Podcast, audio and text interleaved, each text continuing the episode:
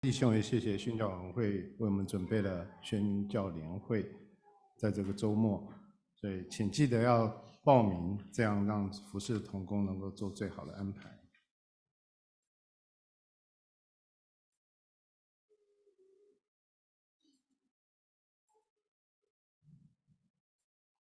今天我们要看的经文是在《俄巴俄巴底亚书》。我信主三十几年，我从来没有听过人家讲到讲《俄巴利亚书》。那这本书呢，是旧约里面最短的一本书，它是介于阿摩斯跟啊、呃、约拿书之间。所以如果你没有找到，没有从来没有看过《俄巴利亚书》的时候，你会说哪一章？哪一章哪一节？俄巴底俄巴利亚书只有一章，所以当你问哪一章的时候，表示你没见过俄巴利亚书。好吧，我们站起来，我们来念这段的经文。请，俄巴底亚得了耶和华的默示，论以东说：“我从耶和华那里听见信息，并有使者被差往列国去，说：起来吧，一同起来与以东征战。”我使你以东在列国中为最小的，被人大大藐视，住在山穴中，居所在高处的。你因狂傲自欺，心里说：谁能将我拉下地里去？你虽如大鹰高飞，在星宿之间搭窝，我必从那里拉下你来。这是耶和华说的。耶和华说到那日，我岂不从以东除灭智慧人，从以扫山除灭聪明人？提幔哪，你的勇士必惊惶，甚至以扫山的人都被杀戮剪除，因你向你兄弟雅各行强暴，羞愧必遮盖你，你也必永远断绝。在锡安山必有逃脱的人，那山地必成圣，雅各家必得原有的产业，必有拯救者上到锡安山，审判以扫山，国度就归耶和华了。主啊，我们感谢你，让我们今天能够在你面前敬拜你。主，当我们在你宝座面前的时候，求你向我们说话，求你圣灵在我们里面做工作，让我们能够摸着你的心。感谢你，奉耶稣的名，阿门。请坐。我们今天要看两个民族的故事，一个是以色列人，一个是以东人。以色列人的始祖是雅各。以东人的始祖是以扫，以扫跟雅各两个是孪生兄弟。如果你有读创世纪的话，你知道以扫跟雅各在妈妈的肚子里面就开始争斗。创世纪二十五章三节说：“两国在你腹内，两族要从你身上出来，这族必强于那族，将来大的要服侍小的。”他是对他的妈妈利百加说的：“大的服侍小的。”大的就是以扫，小的就是雅各。他们虽然是孪生兄弟，但是性格大不相同。以扫喜欢在外面打猎，雅各喜欢在家里是个宅男。有一天，以扫从外面回来打猎回来的时候，非常的饥饥饿，非常的渴。他问雅各：“你有没有什么我可以吃喝？”雅各说：“我这有一碗红豆汤，你就拿去喝吧。”以扫说：“好吧。”那我就拿你红豆汤。雅各说：“等一下，如果你要吃这碗红豆汤，你把长子的名分给我。”以扫说：“没有关系，就给你吧。”雅各接着他的企图，他向他的爸爸以撒骗取他爸爸对长子的祝福。长子是以扫，他骗取以撒的祝福。当雅各、当以扫听到雅各这么说的时候，他非常的生气。他说：“当我父亲居上的日子到了，到了那时候，我要杀我的兄弟雅各。我要杀我的兄弟雅各。”当他说这句话的时候，是主前一千九百七十八年。当他说这句话的时候，他们之间的仇恨就没有停止。他们两个民族的后代。以扫的后代以东人，雅各的后代以色列人，彼此的争斗，互相的为敌，将近两千年的时间。这两国我们今天要看的国度就是以东。以东是一个小国家，它位于死海以南，是在现在以色列跟约旦的近疆界之内。在厄巴底亚写那本书的时候，当时北国以色列已经不存在了，只有南国。所以它跟南国是接壤，它的北边在它的东边有摩押。它以色列跟以东可以说是兄弟之邦，但是在历史上因为名分和祝福被夺去，以扫跟雅各世代为仇，导致以色列跟雅的雅各一两千来多年的征战。我们经常看的故事，就是上帝对以东这个民族，他的骄傲，他所犯的罪，他所说的警告的话，以及审判。大纲是在这荧幕上：骄傲的理由、缘由、骄傲的结果、骄傲的解放。我们刚念的经文里面，第一节、第二节，我们看到厄巴底亚，厄巴底亚是这写这本书的先知，这个名字是耶和华的仆人的意思。根据这短短的一本书里面，我们可以看到，厄巴底亚当他写这本书的时候，他亲眼见到耶路撒冷城被巴比伦人攻陷，所以这本书应该是写在主前五百八十六年之后写的。所以，俄巴底亚我们可以知道，他是跟耶利米先知是同时代的先知。但是除此之外，我没有其他作者的消息，他的背景资料什么都没有。那在圣经里面，我们知道人的作者不是最重要的，重要的是我们知道这个信息是从上帝那里来。第一节说，俄巴底亚得了耶和华的默示，向以东这个国家发出审判的信息，要让以东成为列国当中最小的，被灭国藐视，被列国藐视。我们就想说，以东不是一个大国。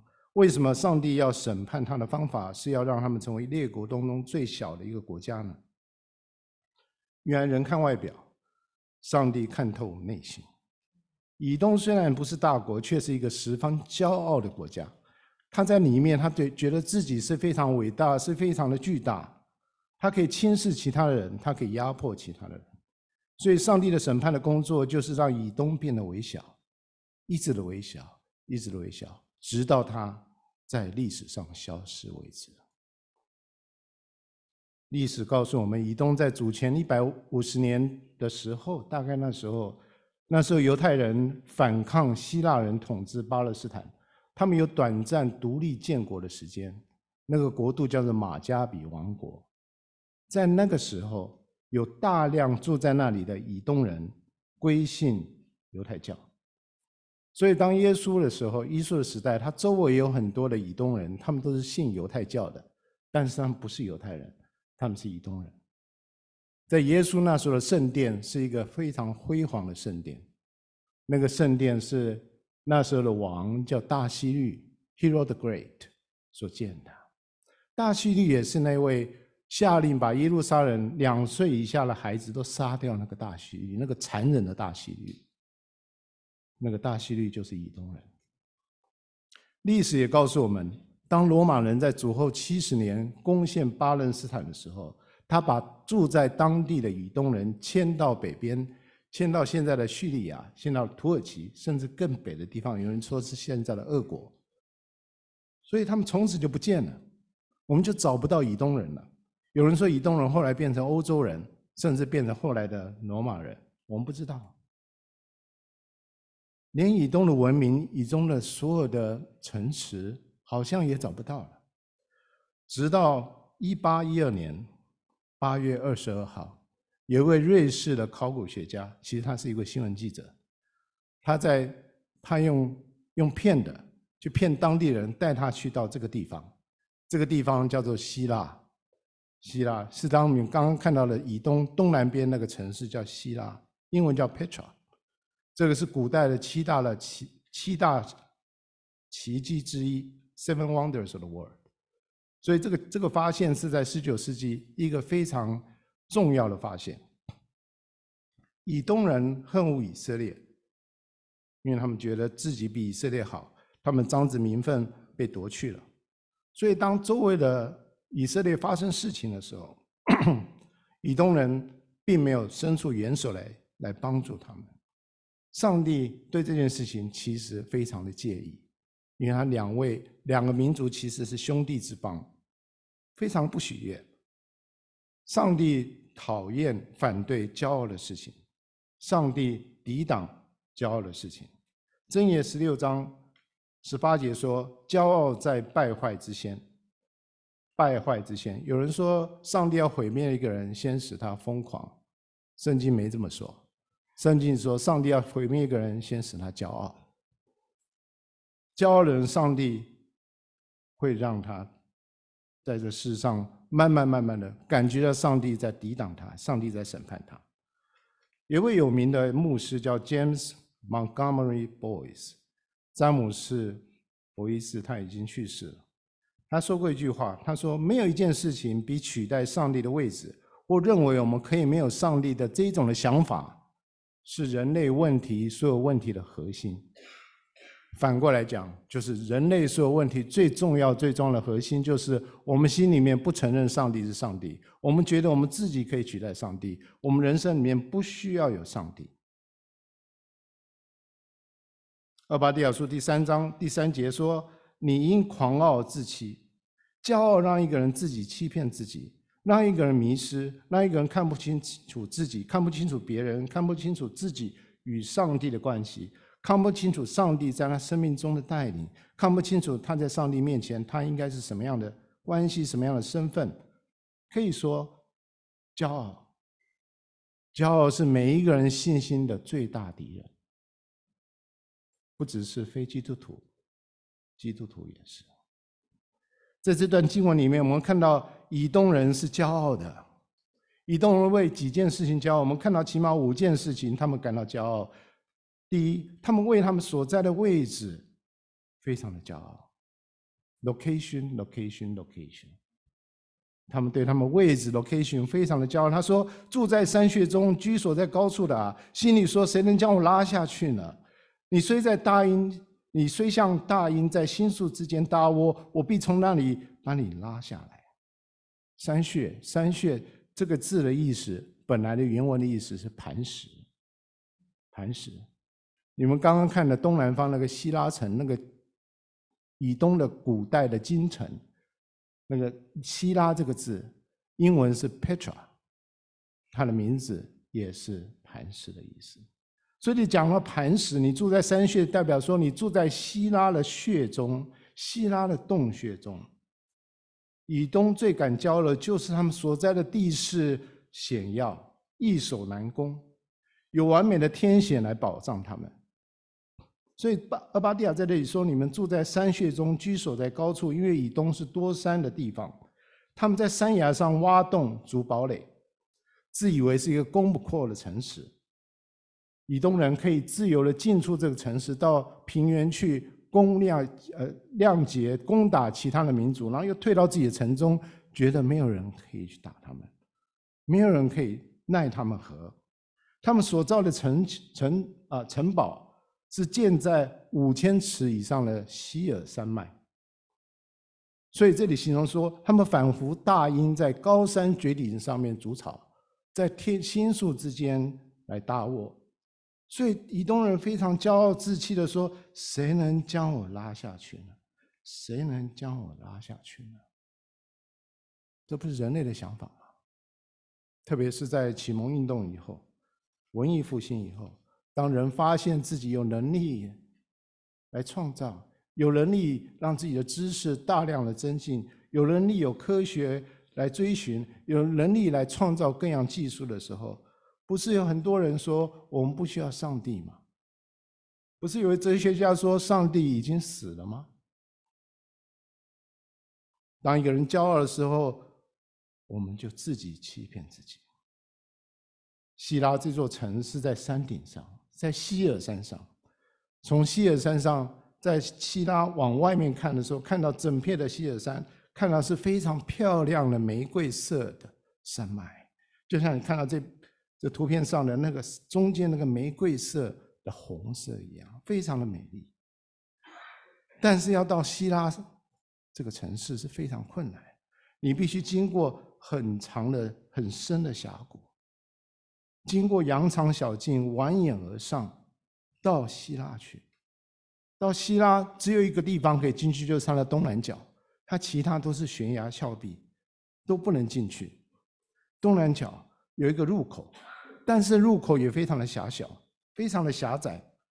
据说，希腊这个城市只要十二个人在那里防守，就可以挡住千军万马，让人不能越城池一步。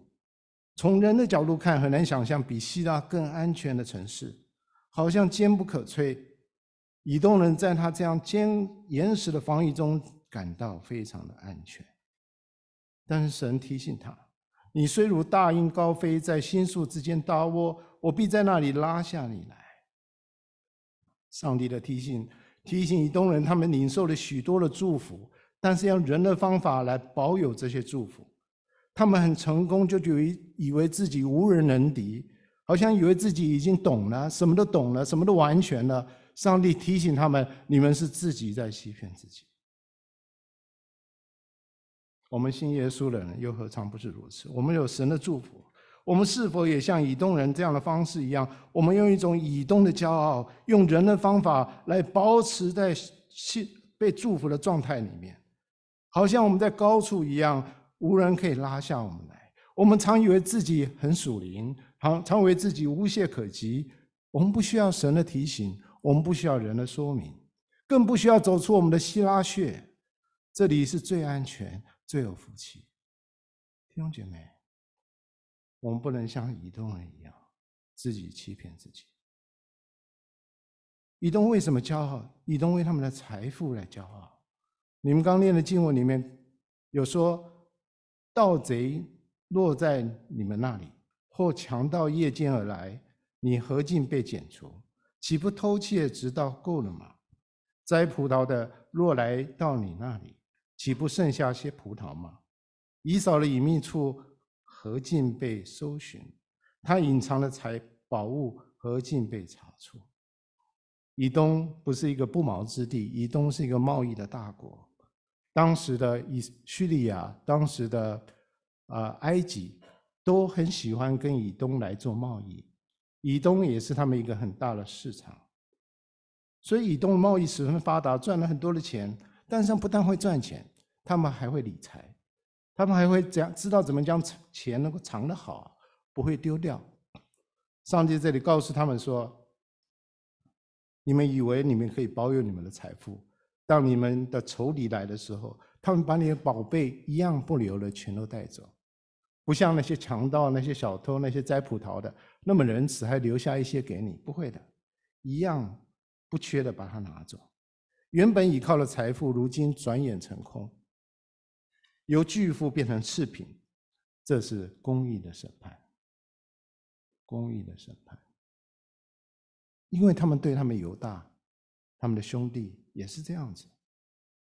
第三个，以东为谁骄傲？为他们的盟友来骄傲。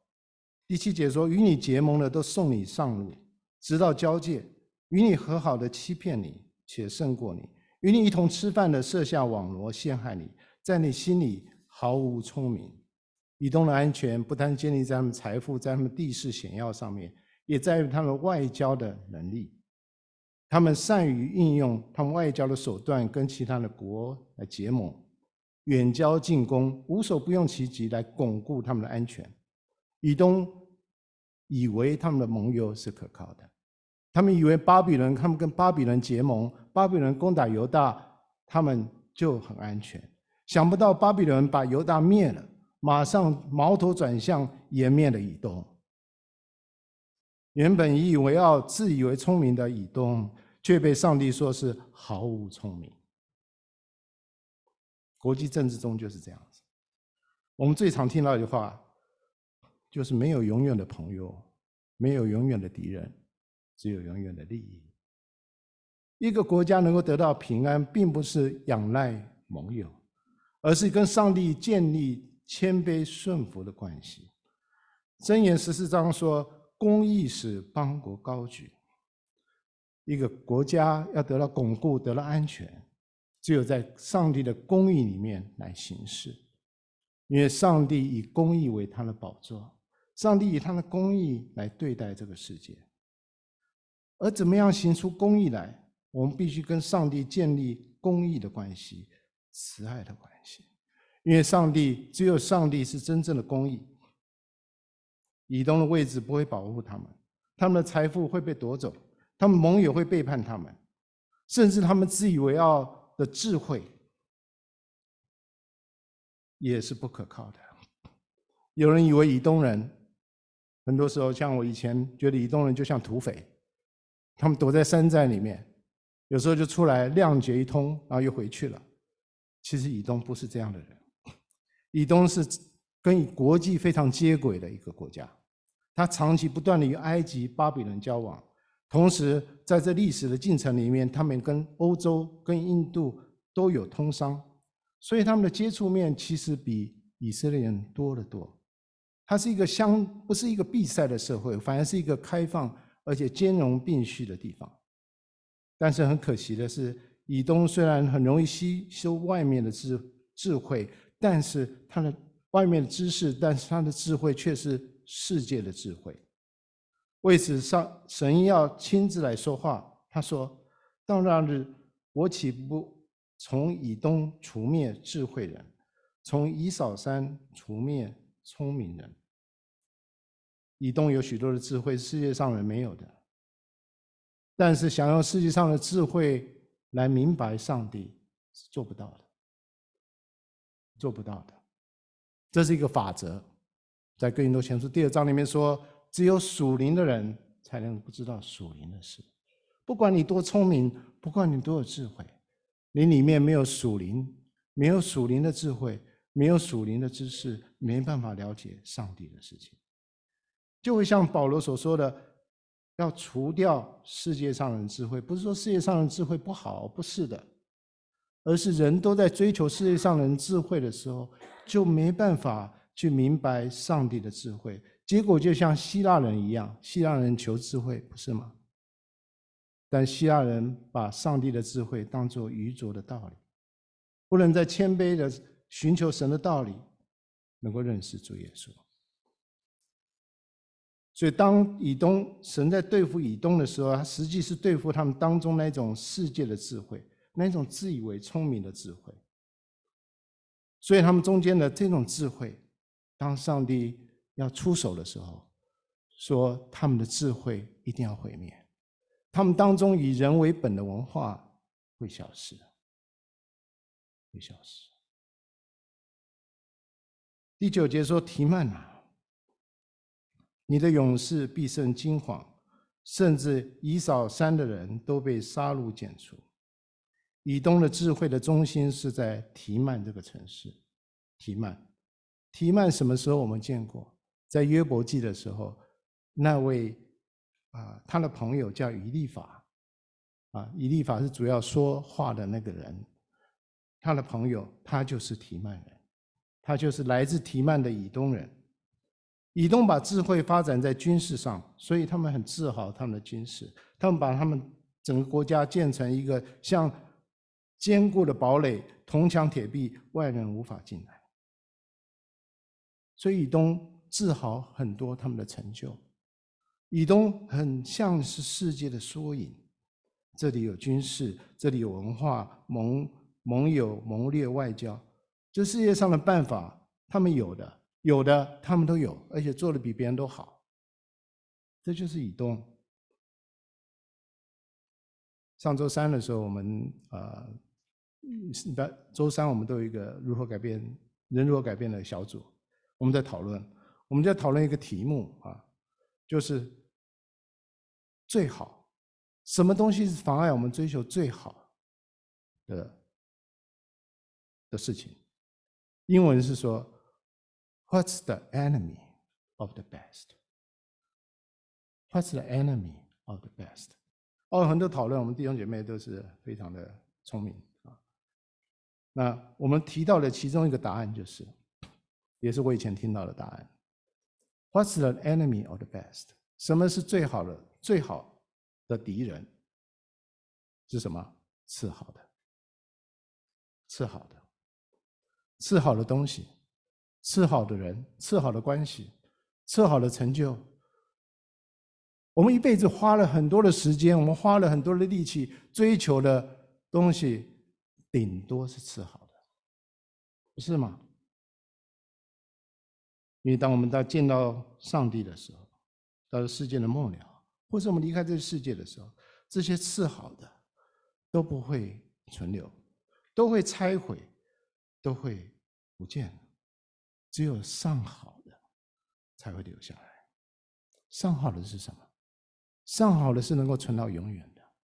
上好的是上帝他自己。上好的是上帝给我们的恩典。上好的是上帝给我们的生命。这些是上好。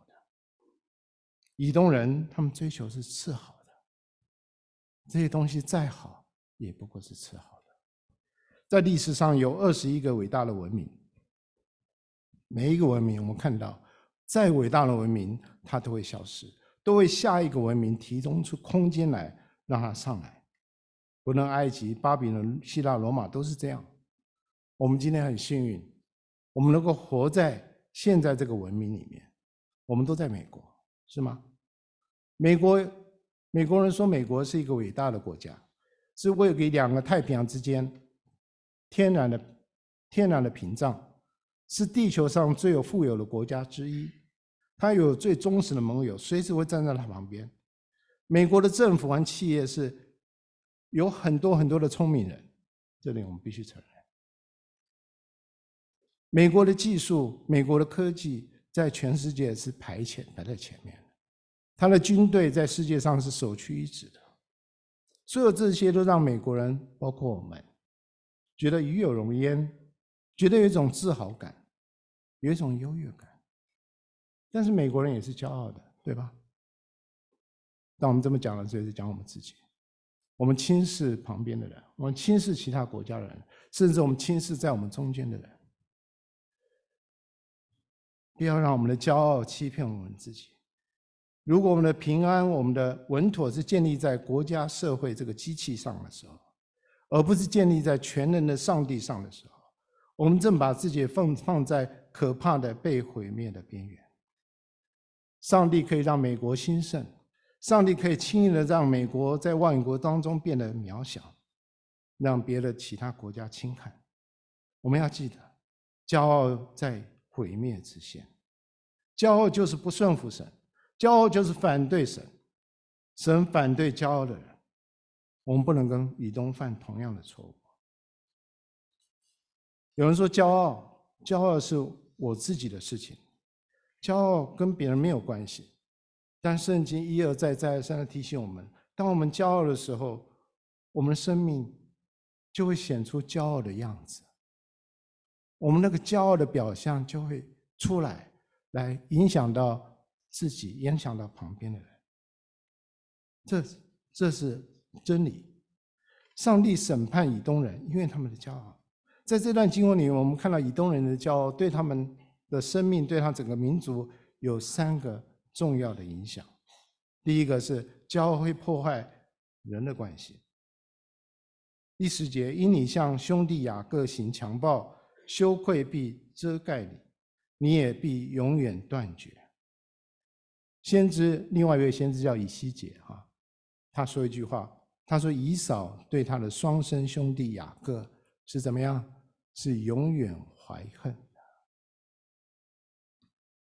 永远怀恨。这个恨可以有两千年。为什么恨？因为以扫失去了长子的名分，他心里面觉得羞愧，他心里面觉得自卑。他用骄傲来掩饰他的自卑，他失去了长子的名分，他嫉妒雅各，所以他也不愿意别人得到这样的福分，所以他向雅各行了强暴的事情。正因为如此，上帝说：以东他们将要蒙羞，他们将要毁灭，他们所做任何的事情不能挽回他们的命运，他们的智慧将变没有用。所以到罗马帝国的时候，他们就不见了，被迁到别的地方去，他们就不见了。骄傲会破坏我们跟兄弟之间的关系，就像以扫破坏他跟雅各之间的关系一样。骄傲也会破坏我们跟其他人的关系。想想看，我们的关系，我们跟我们配偶的关系，跟我们孩子的关系，跟我们朋友的关系，跟我们弟兄姐妹的关系，哪一件事情不是因为骄傲所产生出来的败坏？骄傲的本质就是以我为中心，骄傲可以让驱使所有的罪恶产生出来。我们用骄傲，我们的骄傲让我们去评价自己、评价别人，用错的方式评价自己、评价别人，抬高自己来贬低别人，攻击、忽略别人。骄傲使我们反抗神，骄傲尝试使我们尝试从上帝的手中夺过来我们生命的主权。所以第二件事情，骄傲会让人的心来冷漠，让我们心冷掉了。十一节，当外人掳掠掳掠雅各的财物，外邦人进入他的城门，为耶路撒冷念旧的日子，你竟站在一旁，像与他们同伙。你兄弟遭难的日子，你不当瞪眼看着；犹大人被灭的日子，你不当因此欢乐；他们遭灾的日子，你们不当瞪眼看着他们受苦。当犹大遭难的时候，当巴比伦在侵略犹大的时候，在杀犹太人的犹大人的时候，耶路撒冷城门被攻破的时候，敌人长仇敌长驱直入，百姓奔走流离失所的时候，以东在哪里？以东在旁边袖手旁观，无动于衷，甚至讥笑这些受难的百姓，原本是他们的兄弟犹大人。我们能不能有以东的心态？我们有没有以东的心态？当我们生命里面，我们弟兄姐妹或是我们家人、我们儿女犯错的时候，我们有没有伸出我们的援手帮助他们？还是我们幸灾乐乐祸，安慰自己说这是他们自作自受，这是他们罪有应得？我们有没有这种态度？当我们有这种态度的时候，我们不明白一件事情，就是当我的肢体受羞辱的时候。我们每一个人都受羞辱。当我们有一个肢体得荣耀的时候，每一个人都得荣耀。加拉太书第六章一节说：“弟兄们，若有人被偶然被过犯所胜，你们属灵的人就当用温柔的心把他挽回过来，又当自己小心，恐怕也被引诱。”上帝不喜欢以东对犹大的冷漠，他也不喜欢我们对我们的弟兄姐妹、对我们的家人。对我们所爱的人的谴责、嘲笑，很不在乎，因为这不是圣圣经教导我们，我们应该对待我们所爱的人的方式。圣经说我们是兄，我们兄弟的守望者，We are our brothers' keepers。当以东看见犹大遭难的时候，犹大就成了以东的责任。当我们看到我们的弟兄、我们的姐妹，有人有人偶然被过犯所胜的时候，我们的弟兄、我们的姐妹就成了我们的责任。我们没有选择，我们没有选择，我们唯一的选择是，我们继续爱他们，继续爱我们的家人、我们的弟兄、我们的姐妹。我们在我们能够帮助的时候，我们帮助；在我们可以鼓励的时候，我们鼓励；在我们可以劝诫的地方，我们劝诫。在我们可以保护的地方，我们保护；在我们可以陪伴的时候，我们陪伴。最重要的是，不断的、谦卑的、警醒的，为那些软弱的弟兄姐妹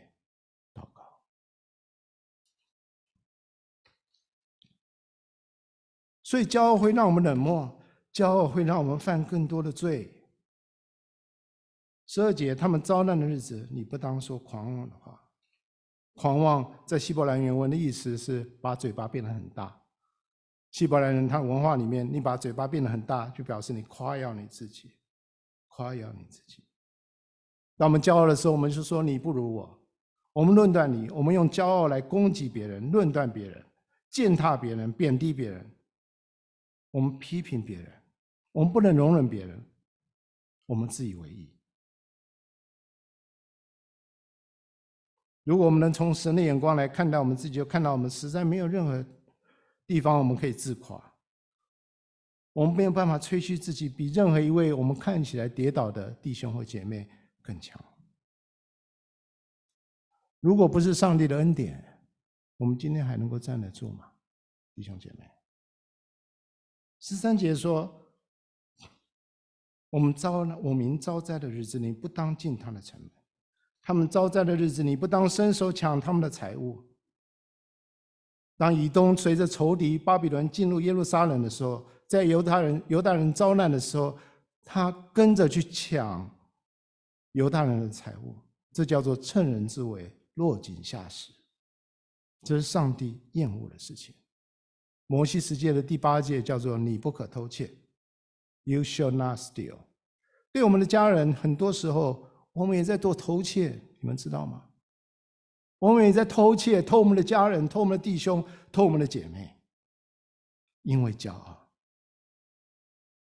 如果我们在众人面前失去了见证，我们就让软弱的弟兄。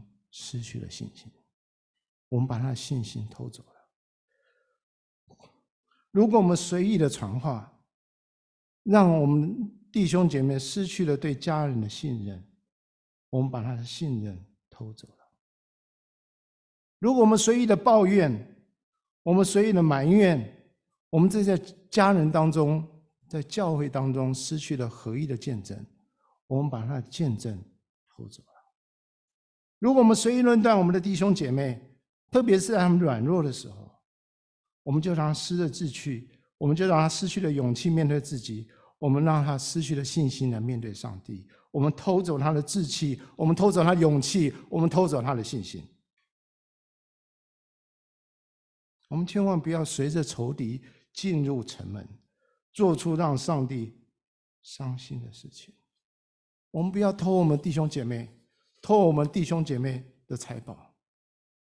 以东人站在十字路口，他看到巴比伦被巴比伦追杀这些难民的时候，他就把那些难民捉抓住，交给了巴比伦人。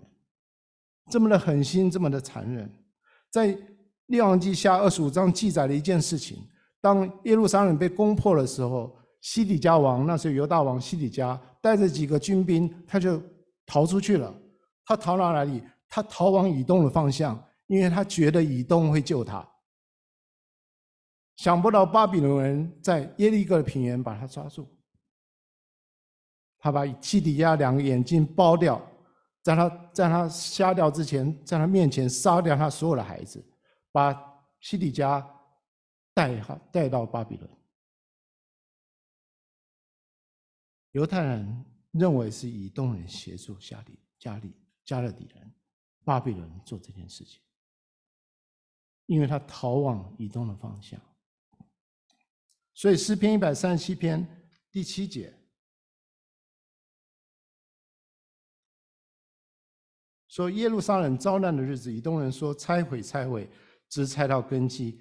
耶和华啊，求你纪念这个仇，这个仇是犹太人不能忘记的仇，也是上帝不能忘记的一件事情。以东不顾兄弟之前所犯下的罪恶，是让上帝伤心的事情。以东人因为这样，让上帝成为，让以他自己成为上帝愤怒的对象。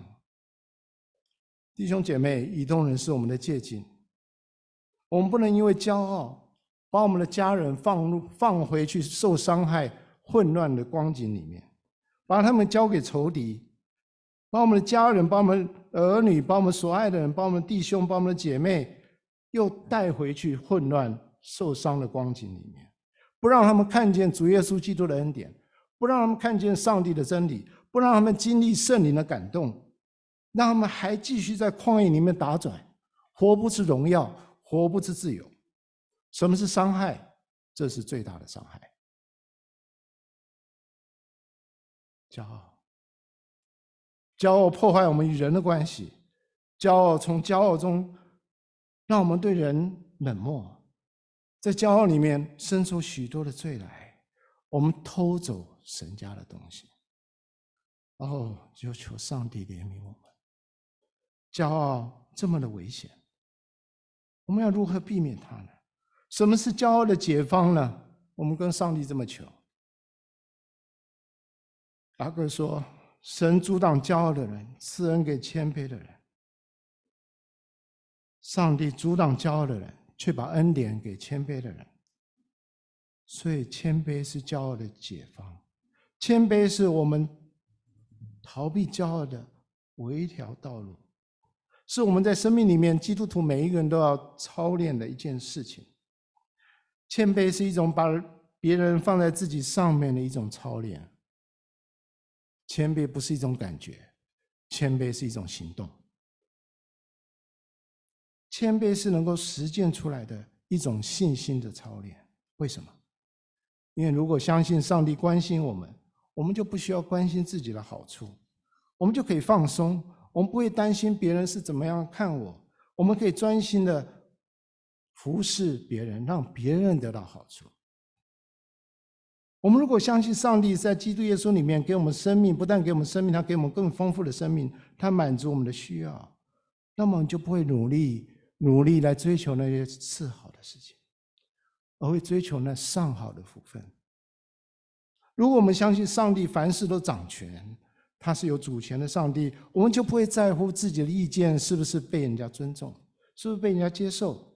我们可以让上帝他老人家来担心这些事情。路加福音十八章说：“凡至高的被降为卑。”凡自卑的必升为高。上帝的应许是：如果你自高，他会让你降卑。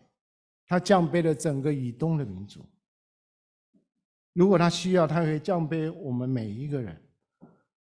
所以，就让我们先降卑我们自己吧，这样上帝就不用做降卑的事情。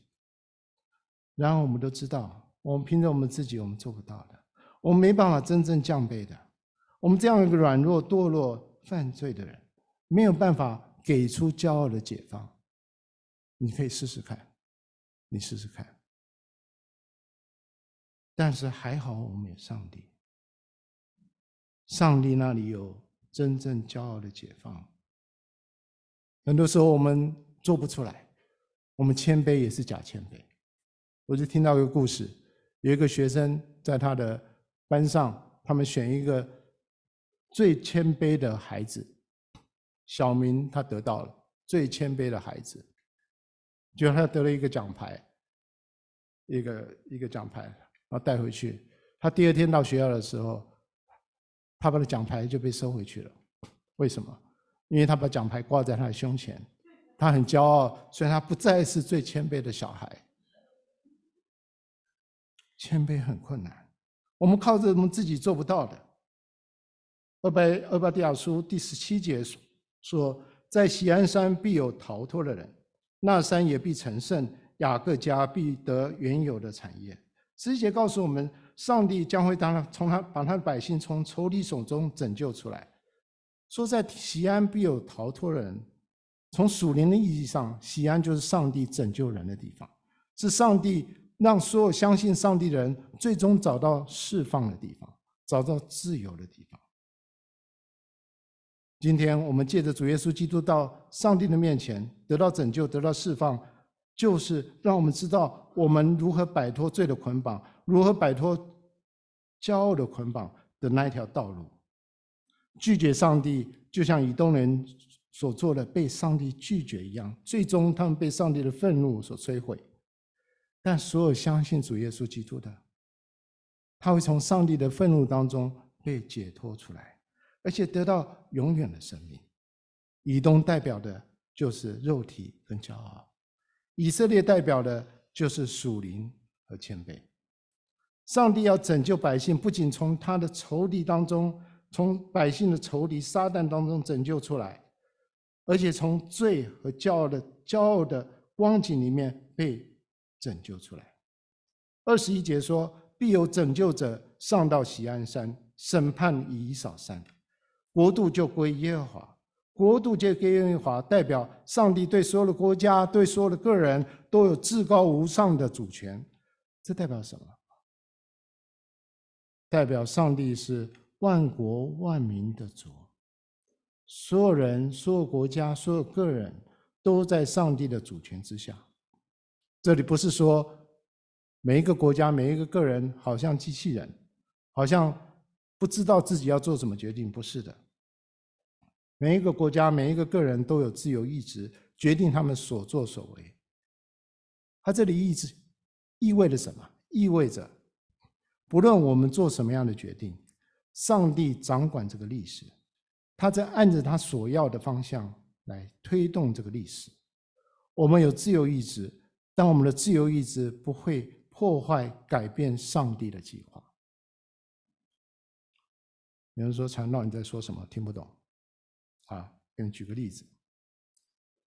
今天假设你从西西雅图要坐一个游轮到阿拉斯加，好像最近我们有人这样子啊。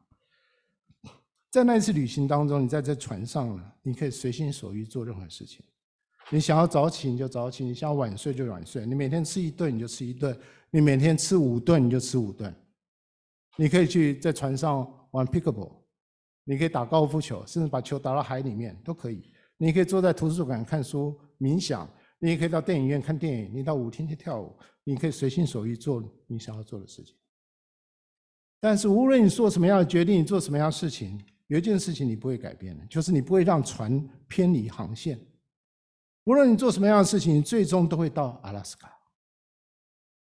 历史就是这样子，这叫上帝的主权。我们人类会做的事情，没有一件事情可以阻止、绕道或是推迟上帝的旨意。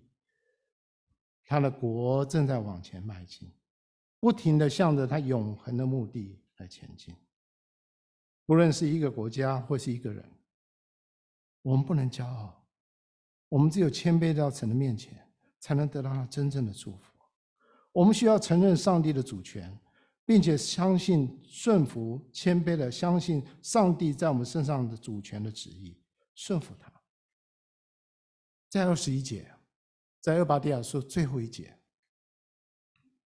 厄巴底亚摆在我面前两座山，一座山是以扫山，一座山是锡安山。以扫山是一个高耸入云的山，好像在新宿之间的一座山。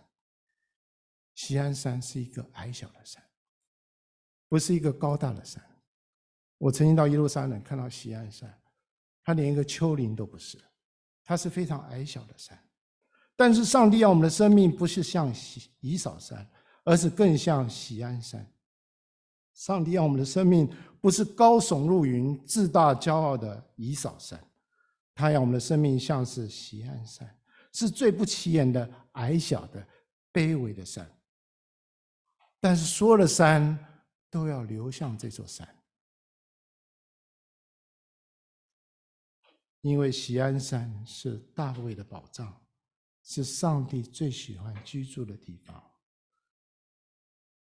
它也代表了那位大卫的子孙耶稣基督，他是他的谦卑，他的顺服，他的生命就像那个荣耀美丽的山。这座谦卑、温柔、渺小的小山锡安山，成了上帝荣耀的见证，吸引所有的谦卑的人归向他。照样的，我们耶稣基督也吸引所有谦卑的人来归向他，接受他成为他的救主，他们的救主，他们生命的主。弟兄姐妹朋友，不知道你现在你的山，你在哪一座山上？你在以扫山，还是在锡安山？你在以扫山追求上世界上次好的事情、次好的东西，还是在喜安山追求那上好的福分？当主耶稣基督到喜安山的时候，他要审判那高大华丽的以扫山。当以扫山受了审判的时候，整个国度就归耶和华。到末世的时候。到那时候，我们只看见满满的主耶稣基督的国，充满了天上、地上、地底下，充满这个世界，不只是属灵的、属物质的世界，都成为主耶稣基督的国度。这个国度就是归给耶和华的意思。在那一天，主耶稣要带领上帝的儿女收复所有失去的产业，所有分散的儿女都要回来，不论是北国、南国。不论是以东人、埃及人、非洲人、摩押人、亚门人，不论是犹大支派、便雅悯支派、以法莲支派、约瑟、以色列人、外邦人，中国人、美国人、欧洲人、亚洲人、非洲人、海岛上的人，他们都要归回到主耶稣基督的国。在那个时候，所有的骄傲都被除去，人们就谦卑的让你到喜安山，谦卑的彼此变对待，谦卑的顺服在上帝面前。那时候，羔羊站在锡安山，与所有上帝的百姓就在那里向上帝献上永恒的赞美和敬拜。好吧，我们站起来念这段的经文。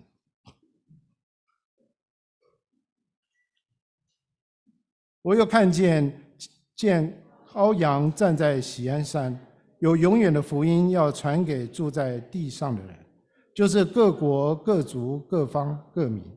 他大声说：“应当敬畏神，将荣耀归给他。应当施行审判的时候已经到了。应当敬拜那创造天地海和众水泉源的。”天上就有大声说：“世上的国成为我主和主基督的国，他要做王，直到永永远远。”主，我们谢谢你，感谢你，愿你自己的旨意成就，愿你的国彰显在世上。愿这世上成为我主、我基督永远的国。感谢赞美你，奉耶稣的名求，阿门。